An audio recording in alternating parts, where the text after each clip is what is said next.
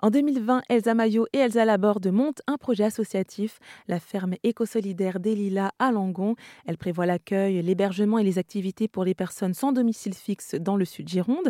Mais n'ayant pas encore de quoi héberger ce public, elles ont ouvert un accueil de jour. Et avec l'aide de bénévoles, les deux femmes ont déjà pu apporter leur soutien à 400 personnes. Elsa Laborde revient justement sur la genèse de ce projet qui allie entraide, nature et culture. Moi, je suis à Centre Social effectivement depuis 2000. Euh, 2007.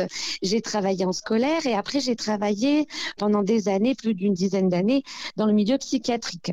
Donc effectivement, il y a comme cette sensibilisation euh, à, ce, profil aussi de personnes euh, en errance avec des troubles et des pathologies et la détresse psychologique. Et je me suis rendu compte aussi de l'absence de structure sur notre territoire du Sud-Gironde pour ces personnes et ce public euh, sans domicile fixe. Elsa Maillot, je l'ai rencontrée en fait par le milieu du artistique, hein, puisque effectivement je suis aussi musicienne et Elsa Maillot tenait un bar à spectacle. Et nous nous sommes rencontrés comme ça et on a commencé à faire des événements autour de la famille.